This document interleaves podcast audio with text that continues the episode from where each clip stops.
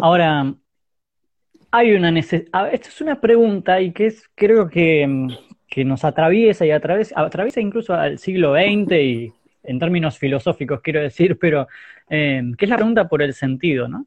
Eh, los, personajes, eh, no solamente los personajes, los autores y el lector, al, leer y al escribirse, porque toda lectura es una nueva escritura, indagan sobre el sentido de la obra, pero también sobre su propio sentido en la obra, ¿no?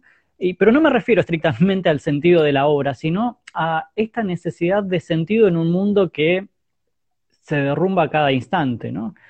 Es una problemática hoy hoy mismo. Sí, yo con, tus, con tu discurso me, me recuerda muchísimo a la peste de Camus, pero casi, casi puedo pensar que estabas pensando en él. Eh, claro. Eh, eh, Estaba pensando en el coronavirus. Fíjate nomás, que es muy, muy similar, pero al final de cuentas, en la peste Camus habla de, de, una, de un mundo sin garantías, un mundo sin asideros, donde ya no, no podemos explicar nada en términos de, de humanidad, lo cual es fascinante. ¿no? Ya no podemos eh, revisar el arte en términos de humanidad, ya no podemos revisar la religión en términos de, humanidad, el, poder tampoco, porque la humanidad se rompió por completo, ya no hay, ya no está ahí. Y bueno, estos discursos adornianos, camusianos, nos llevan a una reflexión sobre las posibilidades de la libertad.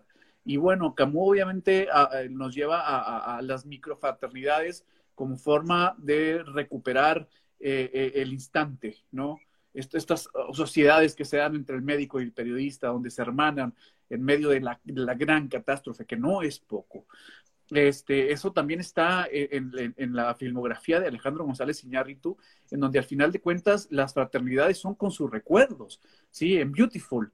Eh, el, plantea una fraternidad con su padre muerto, que es lo único que, le queda en un mundo donde su hermano lo traiciona, en donde mueren los migrantes ante sus ojos, en donde no hay, no hay de dónde tomarse. Entonces la ausencia bebe de esas dos cosas, Fernando, de, esa, de, ese tomarse de un instante para combatir a la eternidad, para combatir al abismo, para desde ahí eh, atrincherarse, si tú me permites, ¿no?